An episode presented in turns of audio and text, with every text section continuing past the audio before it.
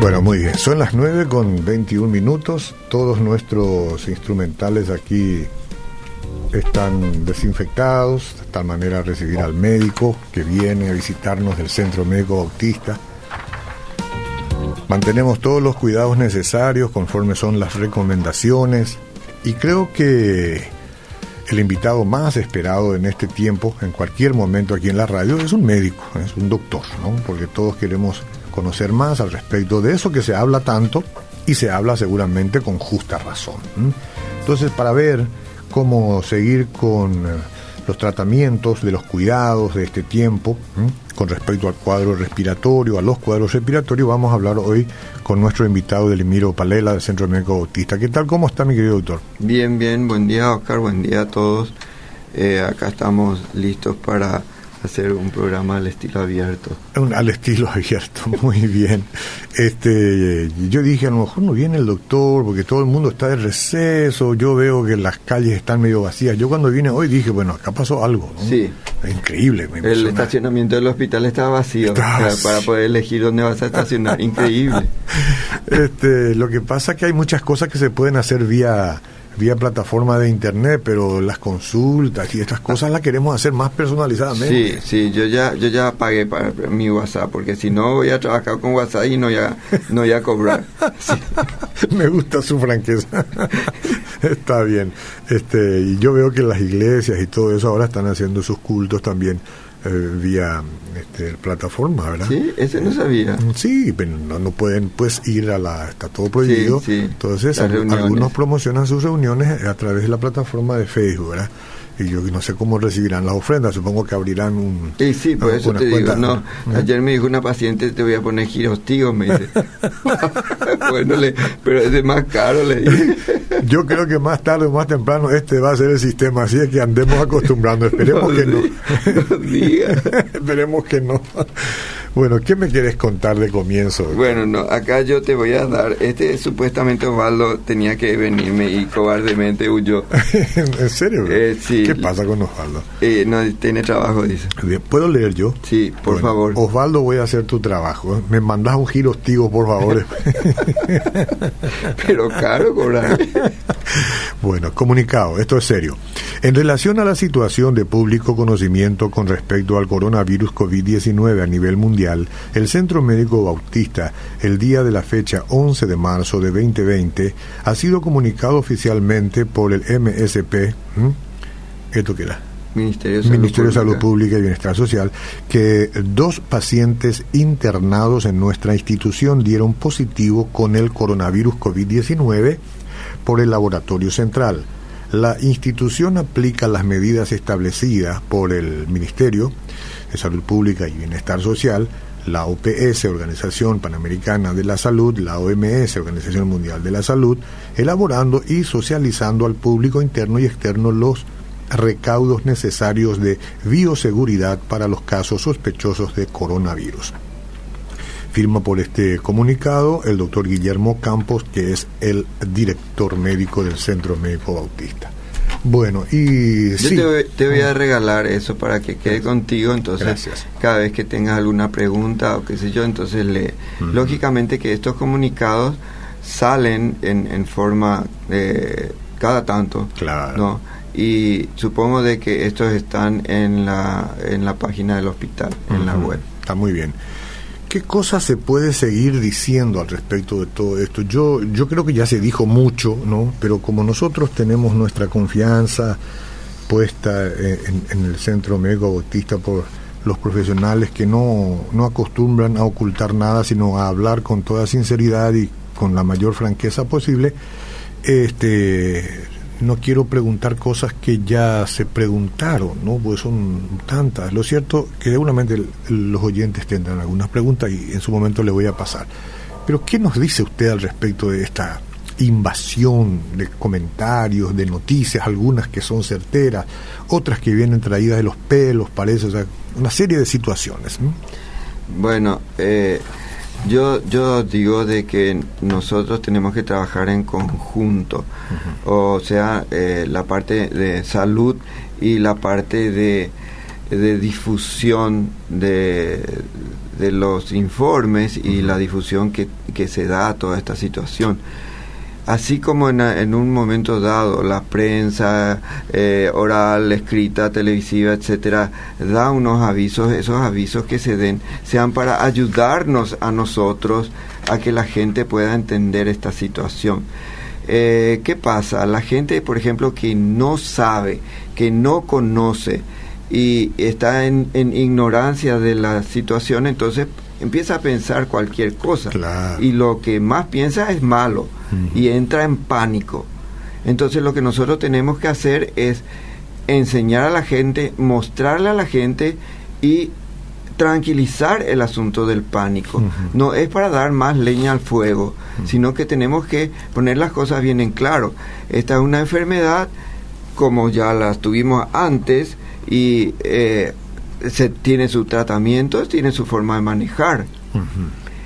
Se disemina muy rápido, Se disemina muy rápido porque este es el grupo de los virus de las vías aéreas superiores y eso se contagia de persona a persona. No es, por ejemplo, como el dengue que se contagia a través del mosquito. Eh, pero el coronavirus, así como la influenza, también se contagia así de persona a persona. Entonces nosotros tenemos que aprender a tener los cuidados de nuestra salud para no contagiarnos de una persona que sea sospechosa o no. Cualquier infección virósica de virus, de gripe, de resfrío, se transmite de esta manera. Entonces, ¿qué tenemos que hacer? Acá yo te traje otro papel. Dice, ¿cómo prevenir el coronavirus? Y esto es lo que sí es la parte más importante de todo. Eh, las, las, personas tienen que aprender y tienen que poner en, en, en, operación esto y vas a ver que una vez que, que sean eso y que vean y que escuchen de parte de ustedes por ejemplo, que escuchen que las cosas van bien, ellos mismos van a recuperar su aplomo y se van a, despertar sobre este asunto y no van a tener pánico. Correcto. Esto también va a quedar conmigo. Sí, todo te trae. evite tocarse la cara. Eh, dice, lee, el título. ¿Cómo prevenir el coronavirus? Eh, primero te hace una pregunta, después a leer esto el coronavirus no vino a desplazar a la influenza, no vino a desplazar al H1, qué sé yo, N1. O sea, uno puede enfermar de esas otras también. Y sí, nosotros, nosotros acá necesitamos lo del coronavirus y tenemos nuestro dengue a eh, full. Eh, tenemos ahí participando. Y la parte de influenza todavía no ha empezado porque no, no es la época, pero ya vamos a tener. Y la influenza también, como el coronavirus, puede ser una enfermedad mortal. Claro. Y muy delicada, especialmente en las personas de edad, que es donde el coronavirus también afecta grandemente. Pero un dolor de garganta, una, una fiebre ocasional, una gripe común, también puede suceder y, la gente comienza a desesperar. claro que sí. Yo, por ejemplo, ayer en mi consultorio atendí ya no más dengue, por suerte, tantos, dos o mm. tres que vinieron para control, pero gripe, gripe común que seguimos teniendo. Nuestra gripe acá en nuestro país, en Asunción, es la gripe de todo el año porque, porque nuestro, nuestro clima predispone a eso. ¿Y qué es? Refrío de la nariz, estornudos, dolor de garganta, fiebre, que se superponen con los síntomas del coronavirus y de cualquier otra enfermedad virósica de vías aéreas superiores. Claro. Bueno, si, si, te toma uno, no te toma el otro, te pueden tomar los dos juntos. Y bueno, si tenés demasiada mucha suerte, sí. pero vamos a reír un poco también. Sí, ¿eh? pero sí, ya sabes, yo todavía no empecé. Ya tenés que tener dengue, este, influenza y encima coronavirus. no, no, ya esa es mucha colección privada, no lo vaya a agarrar tanto. el tema es el siguiente. Eh, las personas que tuvieron dengue, por ejemplo, en esta temporada, en enero, en febrero, mm. eh, ellos se quedan con eh, un sistema inmunitario un poco deficitario. Mm. Y si no toman las medidas al terminar su dengue de tomar una medicación que les levante su sistema inmunitario, van a tener predisposición a tener cualquiera otra enfermedad. Okay. Tos, catarro y gripe que es lo que estoy viendo ahora, que es en el posdengue, y eso se da sí o sí. Estás viendo tos, catarro y gripe, y eso no quiere decir que sea este coronavirus. No, precisamente claro no. Claro que no. Eso es importante decir, porque la gente se espera. Yo conozco a algunas personas ahí en mi entorno que tienen ahora una irritación en la garganta y, y ya llaman 911. Así mismo. Pero bueno, este seguramente que la la psicosis colectiva esta va a ir. Bueno, voy a leerte lo que, porque tengo, asumo el compromiso. ¿Cómo prevenir el coronavirus? Atiendan bien. Evite tocarse la cara y lávese las manos frecuentemente con agua y jabón. Lávese la mano, pero tómese el tiempo de lavarse. Acá tengo después para, para vos eh, cómo desinfectarse las manos y cómo lavarse las manos. Ok. Al toser o estornudar, cubra la boca y nariz con un pañuelo desechable o con el antebrazo. Antebrazo de que está por encima del codo, ¿verdad? Sí, acá en el, ah, codo así. Ah, sí, sí, sí, sí. Bueno, deposite el pañuelo en el basurero, no lo tire al medio ambiente. Evite tocar o acercarse a personas con cuadros respiratorios. Porque no sabes qué puede ser. Puede ser una gripe común, puede ser una influenza y puede ser el coronavirus. Ahora, ¿leíste todo? Ya está todo. Bueno, Acá, este, eh, eh, quiero que leas esta parte de abajo eh, sobre cuáles son las personas de quien te tienes que cuidar mayormente. No es de todo, de repente yo te veo a vos y salgo corriendo, no, no, es para uso feo nomás, por eso espantar a la sí, gente. no, eso es natural. Eso es lo que quiero que eh, aprenda la gente y a tener en cuenta. Si estuvo en un país con brote de coronavirus o en contacto con una persona con enfermedad respiratoria por coronavirus y presenta alguno de los síntomas señalados, diríjase al servicio de urgencias alertando de inmediato sobre sus viajes y, y sus síntomas. ¿Mm? Ahí están. ¿Cómo, ¿Cuáles son los síntomas? Están un poquito Los síntomas, fiebre alta sobre 38 grados eso hay que medirse la temperatura, no es que hay, que sospechar. No hay que adivinar, no, hay que, adivinar. Lo mismo la presión, si, si decís tengo presión alta y bueno, te mediste, no, pero me parece porque me duele, no, eh, hay que medir. la temperatura hay que sacar, hay que sacar la presión y también para la parte de diabetes tienes que pincharte el dedo con el aparatito para poder saber si tu azúcar está normal, alto o bajo. Sí, sí, sí. Dificultad respiratoria Ahí dijeron que hay que hacer un ejercicio de... Sí, a la mañana. Sí. Suspirar hondo y si, si no te molesta y entra bien el aire y todo lo demás, si de repente al suspirar hondo tienes una pequeña molestia del pecho, no puedes respirar, sentís que el pecho está cargado, entonces hay que verificar. Ya. Eh, y la tos, ¿verdad? La tos que viene acompañada. La tos es una tos seca no es una tos con catarro. Eh, al, menos al principio es así, si no se complica con otros virus. Es una tos seca porque eh, la inflamación que produce el coronavirus a nivel de los pulmones es una eh, es un cuadro muy muy específico. Es una tos seca, molestosa con fiebre y el, el resfrío de la nariz también sí también puede a veces estar ausente Ajá.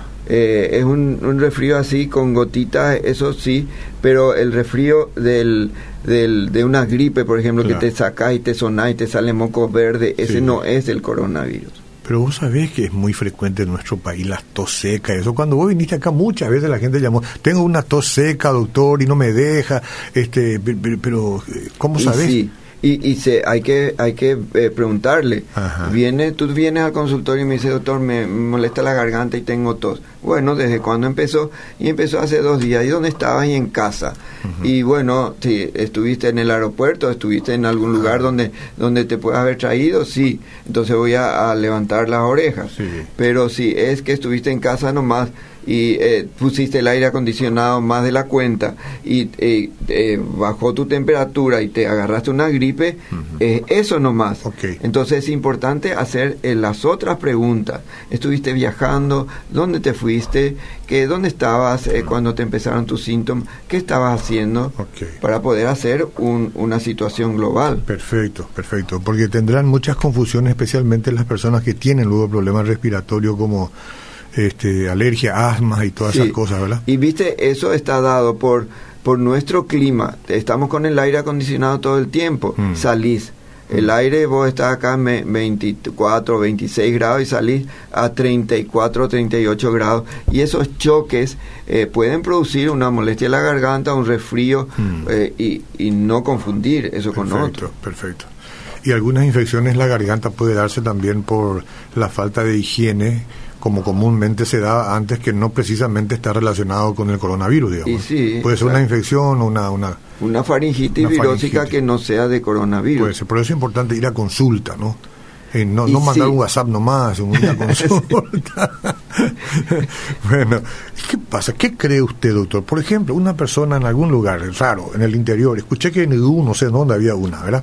Este, y vamos a suponer que no va al doctor, está ahí con todas las molestias, es coronavirus. ¿Se le va a ir solo o va a morir sola?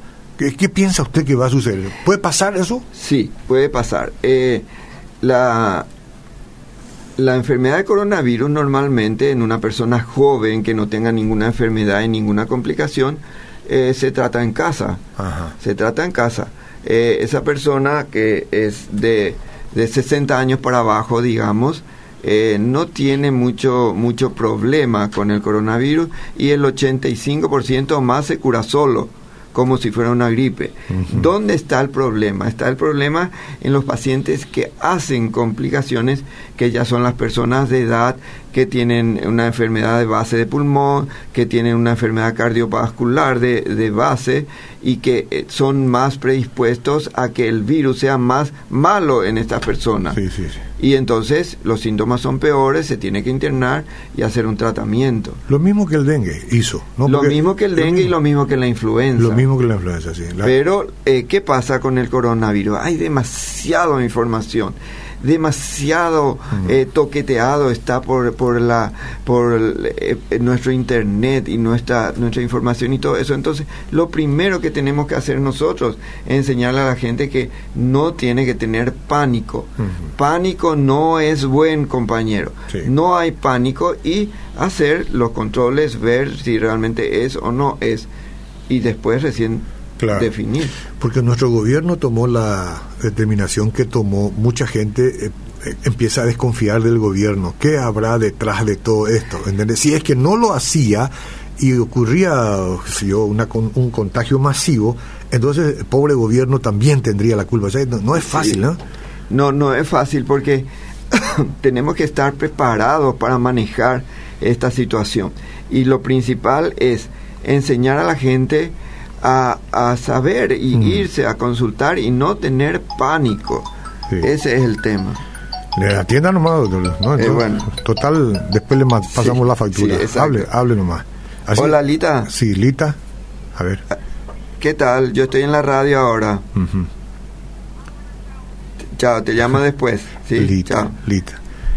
No quiero ser curioso, pero... Alita es mi, nena, la segunda, la ah, mamá de Tito. Entonces ella tiene derecho a llamar las 24 horas. Claro que sí. está de viaje, por eso la atendí. Ah, bueno. Buenos días. Eh, eh, ¿Te puedo hacer una preguntita? Acá? claro, para, eso, por favor. Buenos días. Yo envío eh, envío una consulta al doctor cuando venga. Esto mandó ya hace rato, claro está. yo hace algunos días empecé a tener secreción nasal, pero es como agua, un poco de molestia en la garganta, nada de fiebre. Y también me salió en los costados de la nariz como una pequeñas bolsitas de agua. Pero lo que más me preocupa es mi hijo que también está con dolor de garganta y secreción nasal y le aprieta el pecho. Pero no sé si corresponde llevarle al hospital porque él sigue tratamiento con flutic zona nasal y food porque tiene rinitis, aparte muy seguido, tiene astas en la boca, por dentro le suelen dar eh, aclicovir, pero aciclovir. aciclovir, pero sana un tiempo y luego ya tiene suficiente dato. ¿Qué le dice a, la, esta señora? Eh, le digo si es ella tiene sospecha de que está enferma con coronavirus. Estuvo en contacto en algún lugar donde puede haber conseguido el coronavirus y si me dice que no, que no estuvo en ningún lugar, entonces es un virus común de la casa, una gripe, un resfrío. Ahora al, a su hijo que tenga el problema del herpes, hay un tratamiento que se hace para tratar eh, de... Eh, espaciar más las infecciones de herpes de la, de la boca que le molestan. Tenemos. Perfecto. ¿Cómo o con qué eh, medicaciones puedo levantar las defensas después del dengue? Porque si después del dengue ya tuve conjuntivitis, gripe y dolores de cabeza, y... Eh, bueno, hay eh, la parte de, vitaminas es lo que es indispensable para que el cuerpo se recupere.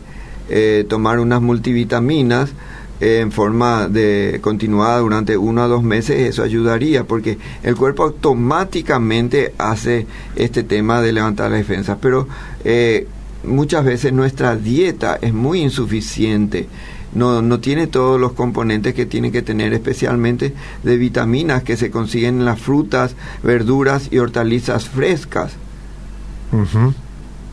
Perfecto. Estoy escuchando desde mi lugar de trabajo, bendiciones. Está bien, disfrútelo. Si es que tiene alguna pregunta, eh, conjuntivitis, ¿qué dice? ¿Cómo o qué son las medicaciones para la... Y esto ya, ya dije también. Se me pierden todo porque una vez que hablo Quiero hacer una consulta desde ayer que estoy con dolor de cabeza, espalda y tos. Hace tres meses que estuve bronquitis aguda y de ahí la, la voz no deja no deja por completo. La voz no sí, la voz ronca. Tuve también dengue hace un mes por ahí.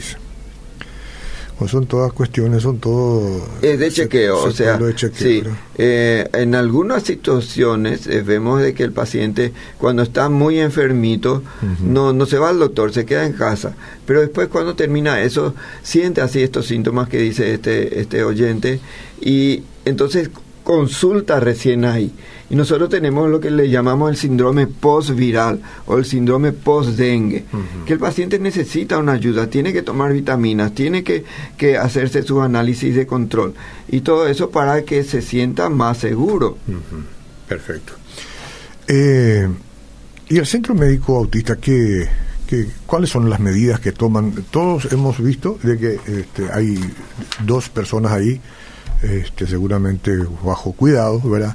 ¿Qué se puede decir al respecto de la gente que me pregunta? Bueno, el, eh, el hospital, eh, cuando ya se confirmó toda esta situación, que empezó a incrementar un protocolo de atención especial a las personas que tengan problemas respiratorios y separarlo de los pacientes comunes que van por otras cosas. Entonces acá te doy otra hojita más. Sí. ¿Cómo consultar en el centro médico autista? Sí, esto me faltaba y es muy importante. Con cita médica o en emergencia. Sin síntomas respiratorios, consulta normalmente. Si no hay un síntoma respiratorio, viene a consultar porque eh, porque tiene una eh, un esguince, se dobló el pie y le molesta su pie, necesita hacer una radiografía, un tratamiento, o una persona que tiene una diarrea porque eh, tiene una intoxicación alimenticia, entonces son pacientes que no tienen síntomas respiratorios. Entonces ellos van y quedan en, el, en la sala de espera normal con los otros pacientes. Perfecto. Y si es que sí hay un, un problema eh, respiratorio o que vienen con síntomas respiratorios, será atendido de manera diferenciada. ¿Qué quiere decir de manera diferenciada? Eh, ¿En algún local preparado? Eh, ¿Cómo es? Eh, tienen ellos un, un, un, espacio separado del resto de los pacientes en donde se llena una, una hoja preguntándole sus antecedentes, todo eso se llama triage.